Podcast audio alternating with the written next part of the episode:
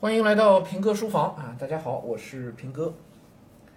呃，今天啊，想说一个上海的这个呃相关的招生的政策啊，从小学到到高中，应该都是有影响的。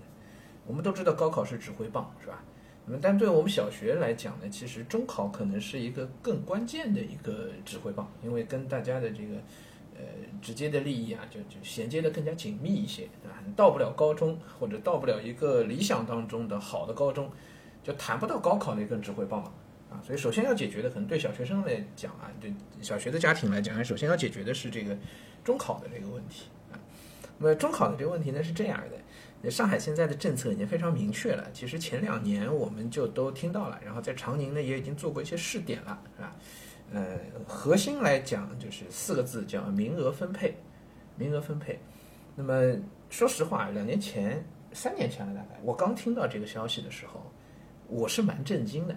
就是啊，我突然觉得不对啊，这里边有大量的寻租空间嘛，是吧？所谓名额分配，就是优秀的高中啊，上海的这个市重点啊，包括一部分的区重点，因为因为市重点它是全市范围内招生的，所以它就在全市范围内呢，给各个区。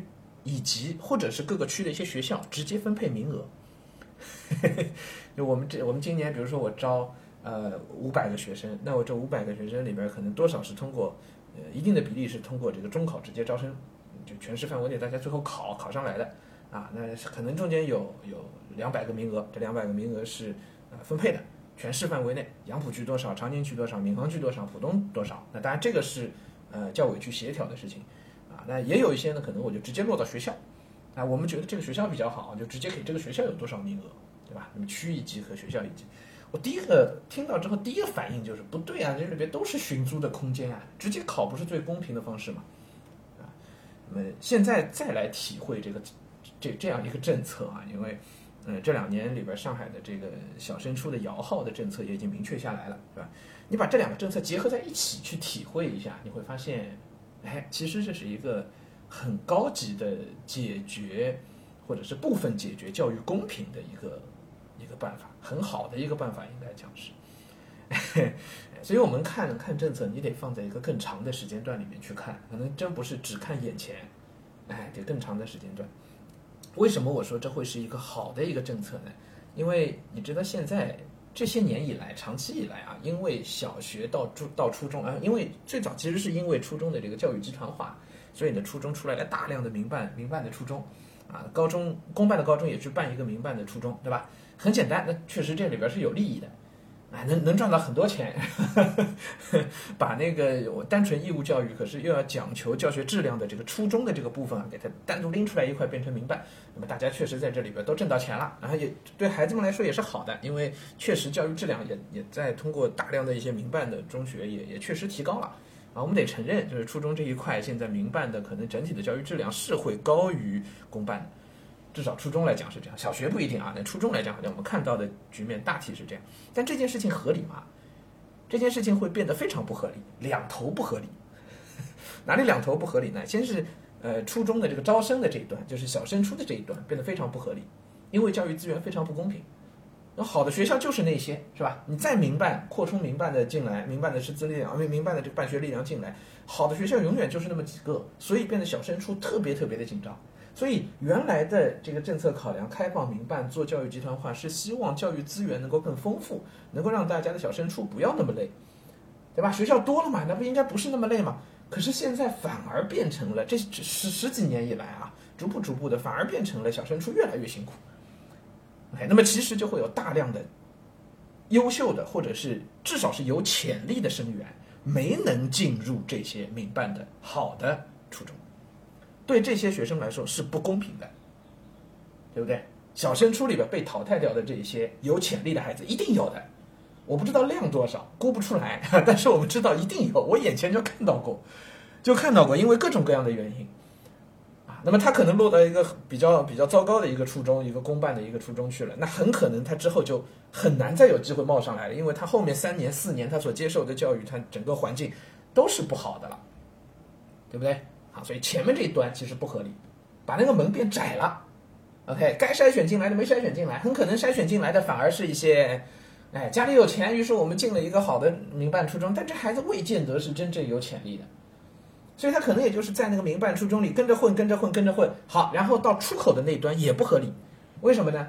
因为民办的初中为了保证自己的一个升学率，他们采用的就是一些比较填鸭式的、满堂灌的、刷题的、应试的、单纯应试的方法，他们会在这条路上越走越远的。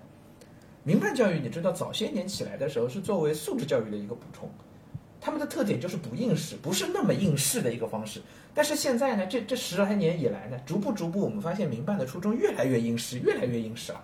为什么？他们就是利益的导向，最后要看输出啊。那于是就变成什么局面呢？是锁定了上海中考前几的那些呃初中升学率高的初中，其实都是那些 民办的中学，对，锁定了那个。中考的那个榜，而且那上面顶端的那个竞争变得无以复加的激烈，而那个无以复加的激烈，会高中可能也会发现进来的学生不见得是我要的，进来的学生学习能力未见得多强，为什么？刷题刷上来的，所以两端其实都有问题，两端都有问题。那么如果这个状况持续下去的话呢？说实话，对教育公平是极其不利的，因为他这个掐尖儿啊，高中实际上是到初中去掐尖的。因为中考是选拔性考试，高呃高考是大学到高中去掐尖，对吧？没错，这个掐尖这件事儿是是正确的。九年义务教育只有九年，高中本身就不是义务教育，高中过来做选拔来掐尖是很正常的，中考来选拔很正常。可问题是现在高中会发现他过来掐不到尖的，对吗？他掐到的是民办中学的那个部分的尖，那大量的公办学校在这里都是越来越差，越来越差，越来越差，这事儿合理吗？显然不合理。所以我们会觉得好像什么，嗯，就所谓叫叫社会阶层的这个壁垒越来越高，是吧？要突破阶层越来越难，穷人家的孩子上不了民办中学的，怎么办？以后掐尖都掐不到我，为什么？因为我要在这样的一个公办的学校里去跟那样师资、那样教学资源的民办的中学、民民办中学的同学去去到中考的这个战场上去这样竞争，他一点点优势都没有，他自己哪怕再努力，他可能也进不了上海最好的那些高中。这就是社会环境造成的，或者是政策体制造成的不公平，这是很要命的，这是真正的教育不公平。那怎么样能够公平呢？不是要把他们拉下来，而是要让后面的水平上去。那当然要让后面的水平上去，要让现在民办初中呃就公办初中整体的水准能能往上提，很自然的就是师资要进来，优秀的生源要进来，整体的氛围要上去，对吧？所以会变成一个。打压民办，现在的一些好的民办初中啊，有点打压他们的那个意思。现在这些民办初中本身压力都非常大，呃，我们已经听到很多很多消息了。就像呃上海的摇号政策开始一两年吧，两年不到是吧？好，那么到现在，然后再加现在这个名额分配的政策，我们看到的情况是，呃，我身边几个我比较熟悉的几个区里的，本来水平在中上、中略偏上的一些初中。真的不是特别好的，就这个初中在以前择校的时候，它绝对不是热门，因当然它也不用择校是吧？公办学校，但是它跟同区的一些民办学校相比，是一点点优势都没有的。哎，就是第二集团军的这样一批公办初中，我们现在得到的消息是，学校现在非常振奋，校长很开心，老师很开心，我们老师的圈子里面都在讲那几个学校的水准怎么一下子就上来这么多，看考试成绩也是。嗯，上个学期的考试、期末的考试，然后单元卷子的考试，呃，学校老师、学生都在自己手里啊，自己在教啊，那感受太明显了。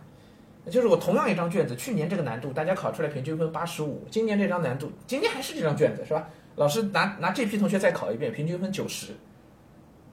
这是鲜活的例子，我不能说哪个学校，就在上海一个教育就人口很多的人口导入区，很大的一个区里边，就发生了这样的情况，还不止一个。公办初中有这种感受，应该说是，不能说是一批吧。那我知道的就好几个，有一些平均分上了很多，明显感觉哇太不一样。有一些哎有进步，哎比比比之前要好了，可能没有没差那么多啊，但明显有进步。那同样的民办的那一些里边呢，哎呼天抢地的都在喊说我们这届学生真不行啊，这届真不行啊。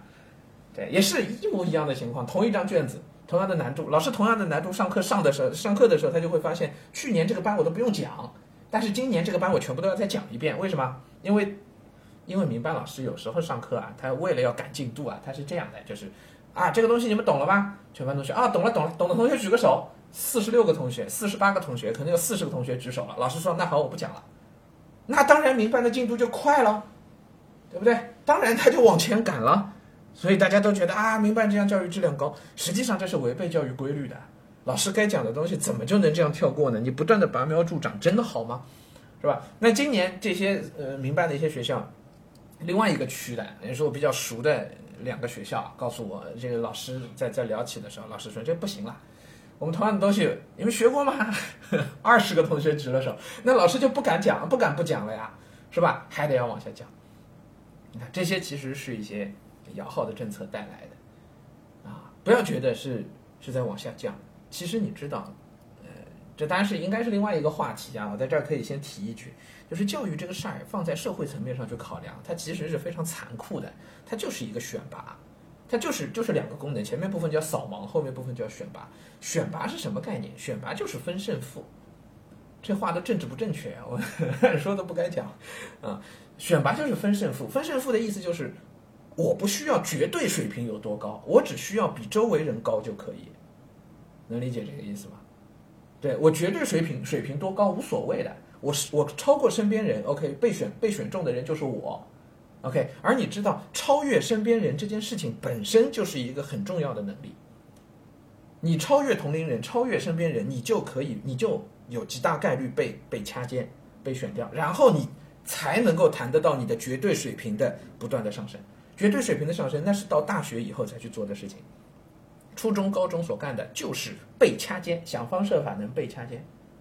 OK，那么所以如果真的是所有一些本身比较底子比较优秀、潜力比较好、学习能力比较强，然后家庭配合都比较好的这批同学，如果全部都聚集在几所学校里头的话，你想想这里面损耗有多大？我还得超过身边人，你超不过去啊，怎么办？对吧？这里边就会造成一个教育的不公平。但如果说是全部散点的打开，以全市为单位，散点的打开，不是以学校为单位了。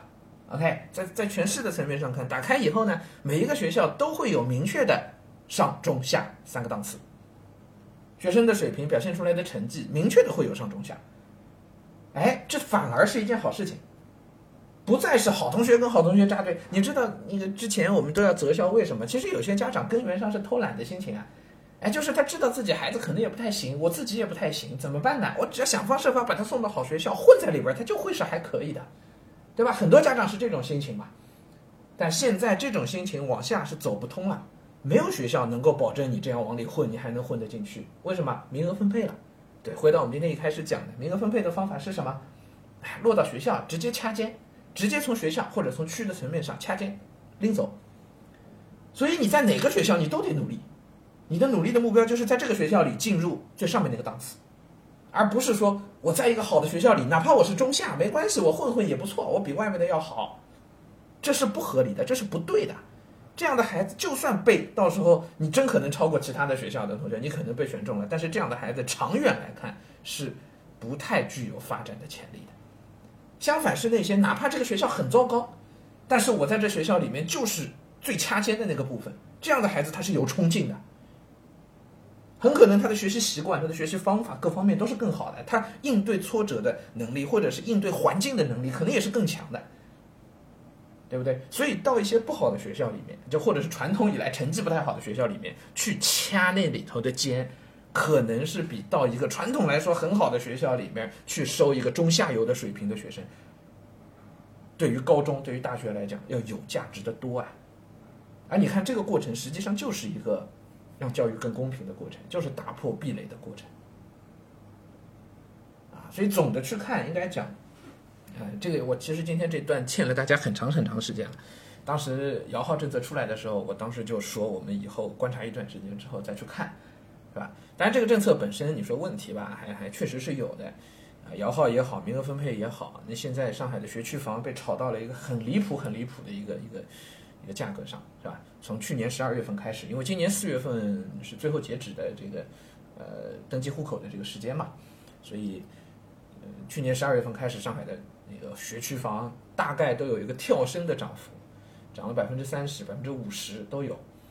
啊，五五五十比较少，二三十的那是那是大概率，基本上都二三十的涨幅。好的好的学校的学区房，对吧？像这种确实是这个政策会带来的一些眼前看到的弊端，但是我们也相信这种弊端不会长时间的持续下去，因为三年五年以后，等到这些学校的水平真的被打散了，在全市范围内总体水平上升、教育公平实相对实现的情况下，学区房的价格就不至于再会处在这样的一个位置上。